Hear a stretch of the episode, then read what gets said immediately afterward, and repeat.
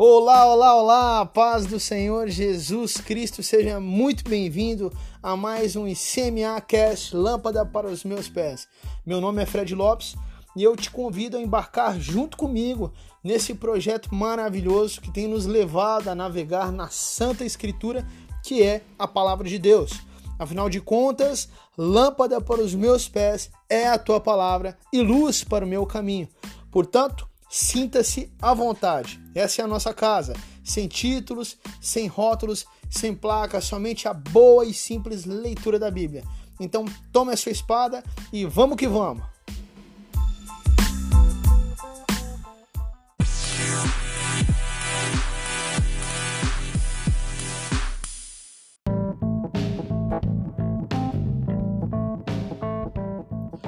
Bom, pessoal, vamos lá então. Antes de entrarmos de fato no momento da leitura, alguns recados são indispensáveis. Primeiro, o ICMA Cast Lâmpada para os Meus Pés está disponível nas seguintes plataformas digitais: no nosso canal do YouTube, com formato de vídeo, e com formato de podcast nas plataformas de podcast, em formato de áudio.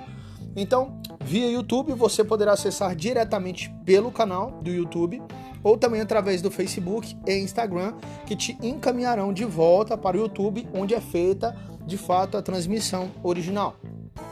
Já como podcast, está disponível no Spotify, no Google Podcasts, no Anchor e nos outros semelhantes. Lembrando que nós enviamos todos os links via WhatsApp, portanto, se você deseja receber todos os dias diretamente no seu celular ou de um amigo ou um parente, basta nos enviar o número de telefone correspondente, ok?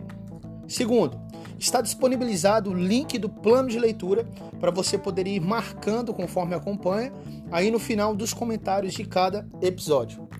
Terceiro e último e com certeza o mais importante disso tudo é a sua participação e interação. Seja qual for a plataforma digital que você utiliza para acompanhar, não deixe de interagir, de comentar, de perguntar, nem que seja para dar um glória a Deus ou um amém seja no YouTube, Instagram, Facebook, WhatsApp, no Google, no Anchor, no Spotify. Não deixe de nos seguir, de curtir e principalmente de compartilhar. Compartilhar esse material com certeza é uma forma de divulgação do reino de Deus e do Evangelho de Jesus Cristo. Se trata simplesmente da palavra do próprio Deus. Lembrando sempre que o nosso papel não é convencer ninguém, e sim apresentar aquele que convence. Então, sem mais, vamos que vamos!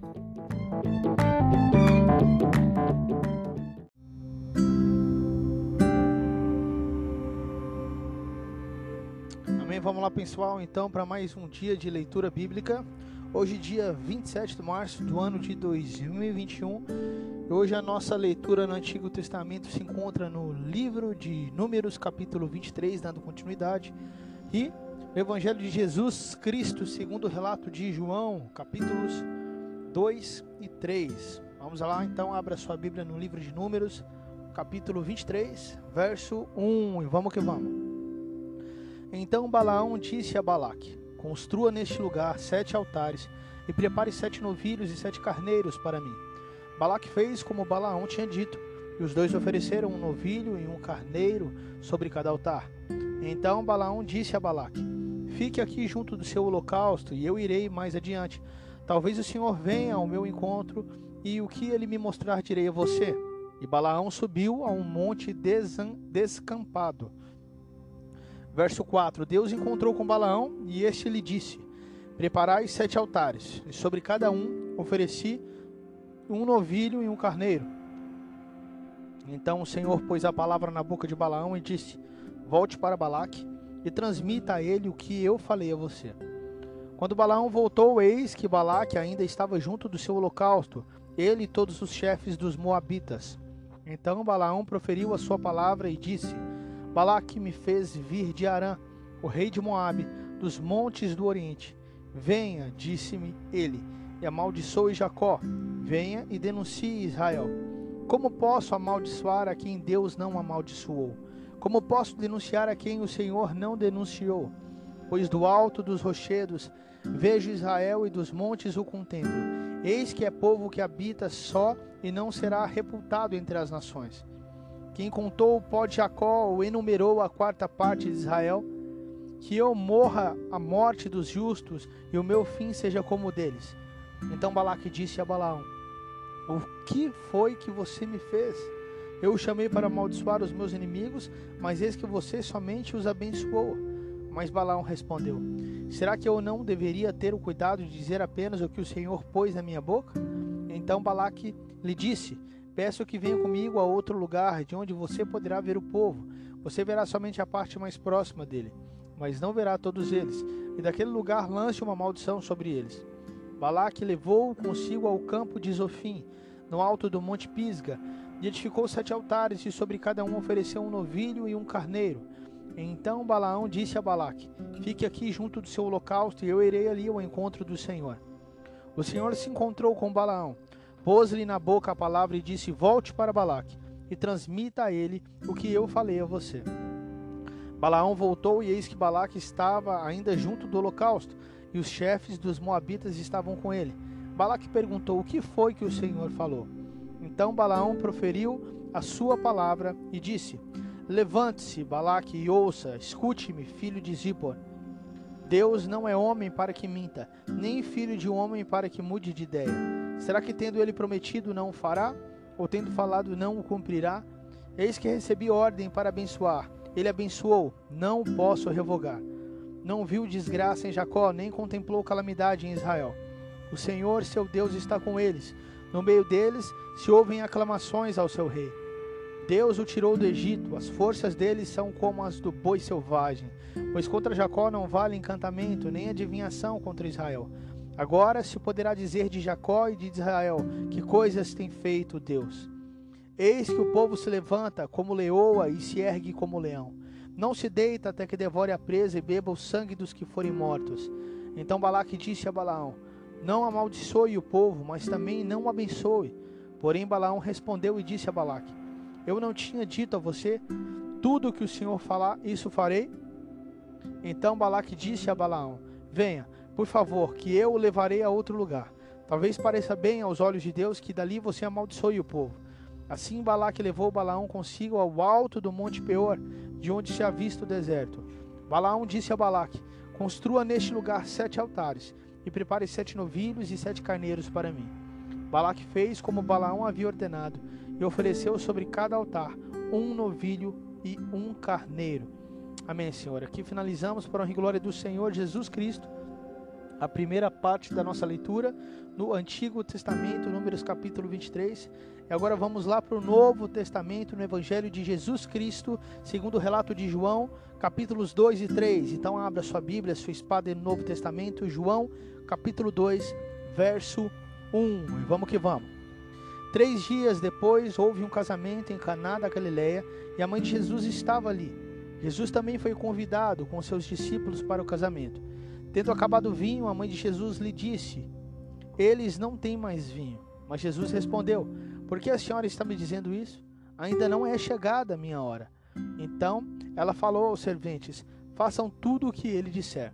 Estavam ali seis potes de pedra que os judeus usavam para as purificações, e em cada um cabiam cerca de cem litros. Jesus lhes disse: Encham de água esses potes, e eles os encheram totalmente. Então lhes disse: Agora tirem um pouco e levem ao responsável pela festa. Eles o fizeram. Quando o responsável pela festa provou a água transformada em, vinha, em vinho, ele não sabia de onde tinha vindo. Por mais que os serventes que haviam tirado a água o soubessem, chamou o noivo e lhe disse: Todos costumam servir primeiro o vinho bom, e quando já beberam muito, servem o vinho inferior. Você, porém, guardou o melhor vinho até agora. Assim, em Caná da Galiléia, Jesus deu início a seus sinais. Ele manifestou a sua glória, e os seus discípulos creram nele.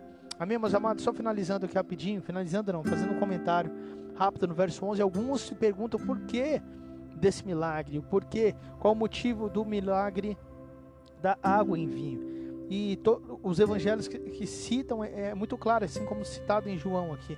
Ele transforma a água em vinho, começando os seus sinais, começando o seu ministério.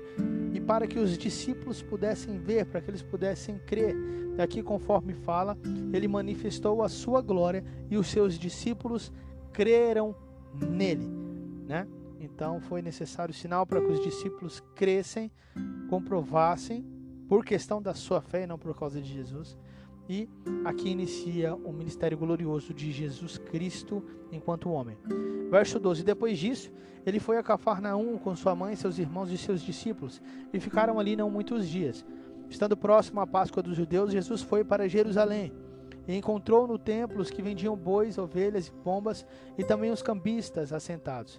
Tendo feito um chicote de cordas, expulsou todos do templo, com as ovelhas e os bois, derramou o dinheiro dos cambistas pelo chão, virou as mesas e disse aos que vendiam as pombas: Tirem essas coisas daqui. Não façam da casa de meu pai uma casa de negócio. Os seus discípulos se lembraram que está escrito: O zelo da tua casa me consumirá. Então os judeus lhe perguntaram: Que sinal você nos mostra para fazer essas coisas? Jesus lhes respondeu: Destruam este santuário e em três dias eu o levantarei. Só um comentário básico aqui: eles pensavam que Jesus Cristo estava falando do templo feito de pedras, onde eles estavam ali, daquele santuário, mas Jesus estava falando de qual templo? Dos nossos corações, estava falando dele, do corpo de onde ele estava. Destrua esse corpo em três dias, eu reconstruirei, ou seja, em três dias eu ressuscitarei, não é mesmo?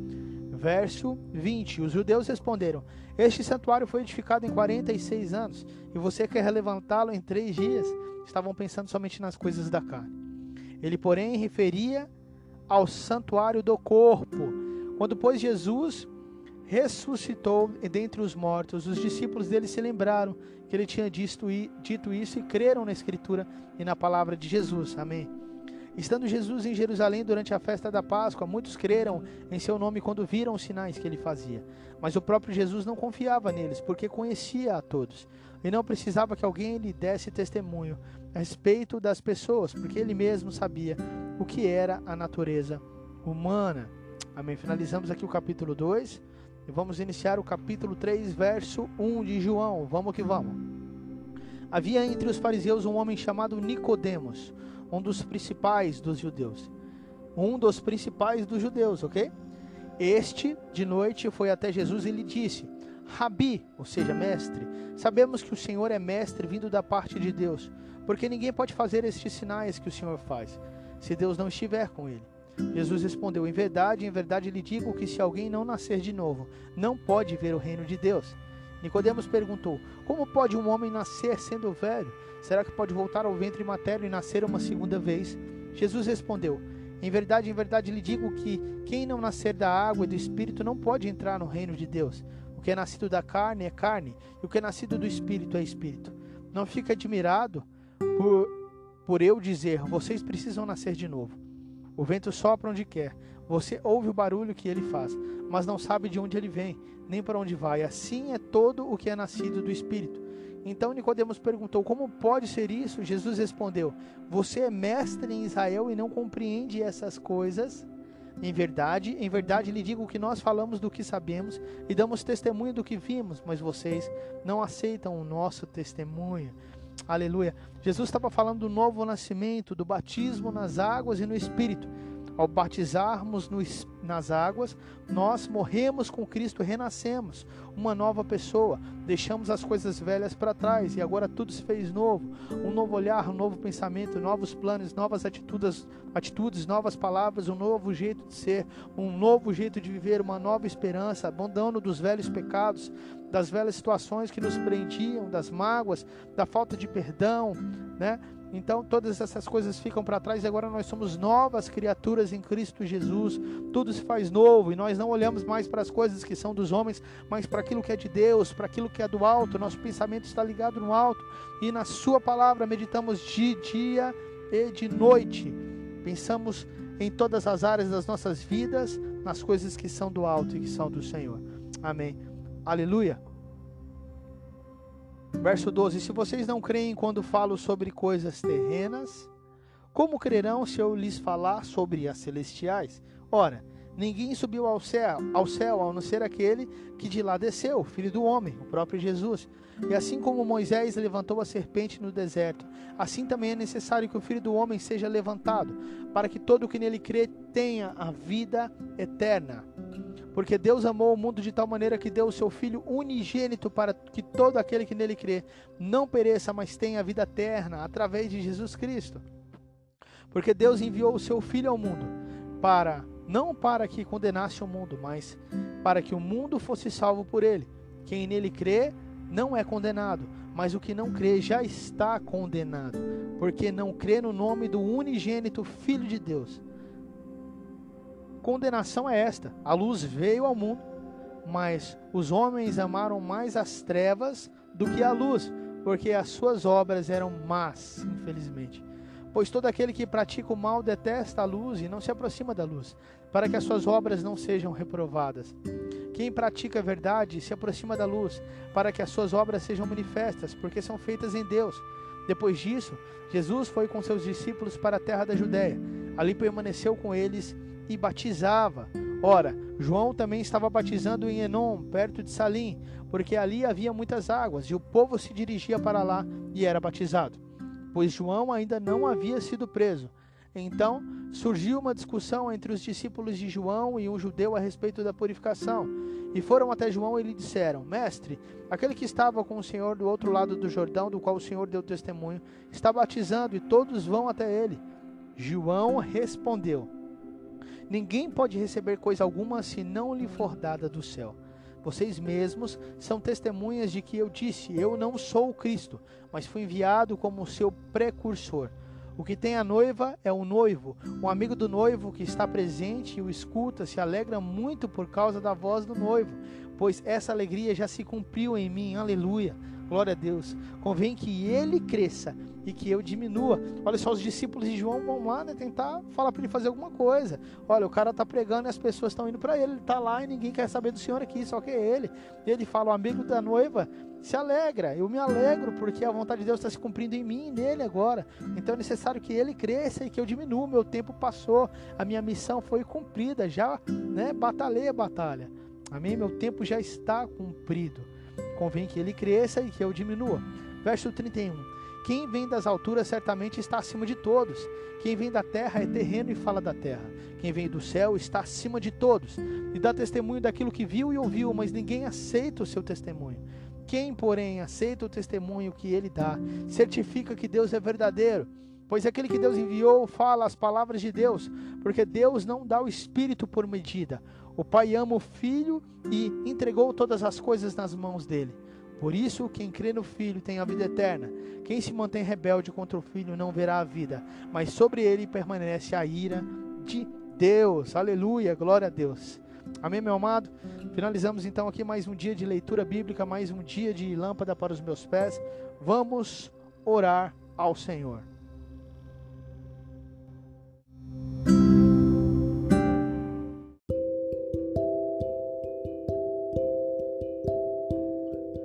Amém, Senhor Deus. Nós louvamos e glorificamos ao Senhor. Te agradecemos e engrandecemos o teu santo nome, Pai. Obrigado pela oportunidade que temos, ó Pai, de participar, ó Pai, amado, da leitura da Tua Palavra, desse projeto maravilhoso, ó Pai, que o Senhor colocou em nosso coração, o ICMA-Cast Lâmpada para os meus pés. Nós te agradecemos pela oportunidade que temos todos os dias de ler a Tua Palavra, de nos aproximar do Senhor, de estarmos juntos, ó Pai, amado, do Teu Santo Espírito, e do Teu Santo Espírito estar nos limpando, estar nos consertando, nos orientando, nos desentortando, para que possamos ficar realmente, ó Pai, em retidão diante do Senhor, firmes no teu caminho que é verdadeiro, que é o teu próprio Filho Jesus Cristo. Obrigado, ó Pai. Obrigado, Pai, porque temos, ó Pai, o Senhor que é por nós. Nós louvamos e glorificamos a Ti e pedimos, ó Pai. Eu te peço que o Senhor abençoe meus, meus irmãos que estão nos ouvindo e participando dessa palavra, que os dê o pão de cada dia, que abençoe o seu trabalho, que abençoe a comunhão entre os seus familiares. Em nome de Jesus, ó Pai, os livra de todo mal, de tudo aquilo que não vem do Senhor, de todo tipo de tentação, ó Pai, que Satanás venha tentar lançar ou provar seus filhos, que seja repreendido em nome de Jesus, o Senhor os fortaleça para que possam passar por tudo, ó Pai, conforme a tua vontade, conforme o teu querer. Obrigado pela vida que existe em nós. Em nome de Jesus, ó Pai, abençoe esse projeto. Abençoe aquelas pessoas que estão ouvindo, aqueles que haverão de ser acrescidos. Em nome de Jesus, nós louvamos, glorificamos, exaltamos o teu santo nome e te agradecemos. Muito obrigado, meu Deus. Amém e amém.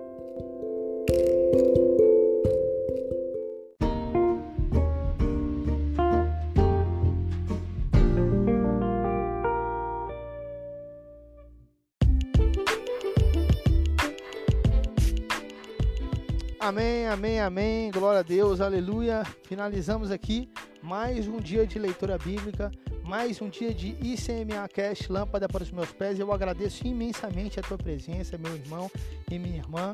É de grande valor a sua presença aqui. Juntos em comunhão, vamos crescendo, vamos seguindo na orientação do Senhor.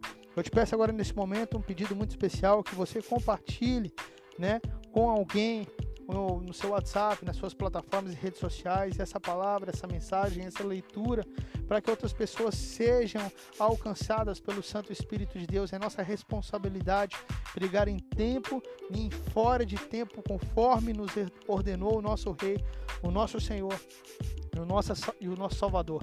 Ele nos deu uma única missão, missão que foi dada a todos nós, a todo aquele que nele crê automaticamente ao crer em Jesus, tome a posse dessa missão. Se você não sabe ainda, então eu te oriento nesse momento. A nossa missão é ir por todo mundo e pregar o evangelho a toda criatura, os batizando em nome do Pai, do Filho e do Espírito Santo, fazendo deles discípulos.